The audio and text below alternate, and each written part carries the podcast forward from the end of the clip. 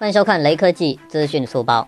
三月二日下午，罗永浩在微博上连续转发了数条关于黑鲨品牌即将推出的新款手机黑鲨三 Pro 的相关内容。随后，除了小米公司创始人、董事长兼 CEO 雷军本人以外，包括卢伟斌、长城、王腾在内的多位小米管理层人员也转发了这条微博，引发了大量网友的关注。此前，在知乎平台上，李创奇还表示，罗永浩曾经有三次机会和小米走在一起，甚至有一次非常深入。老罗真的会加入小米吗？大家可以期待一下。最后，扫码关注雷科科技公众号有福利，关注并回复“苹果酵素”即可获得红包，手快有，手慢无哦。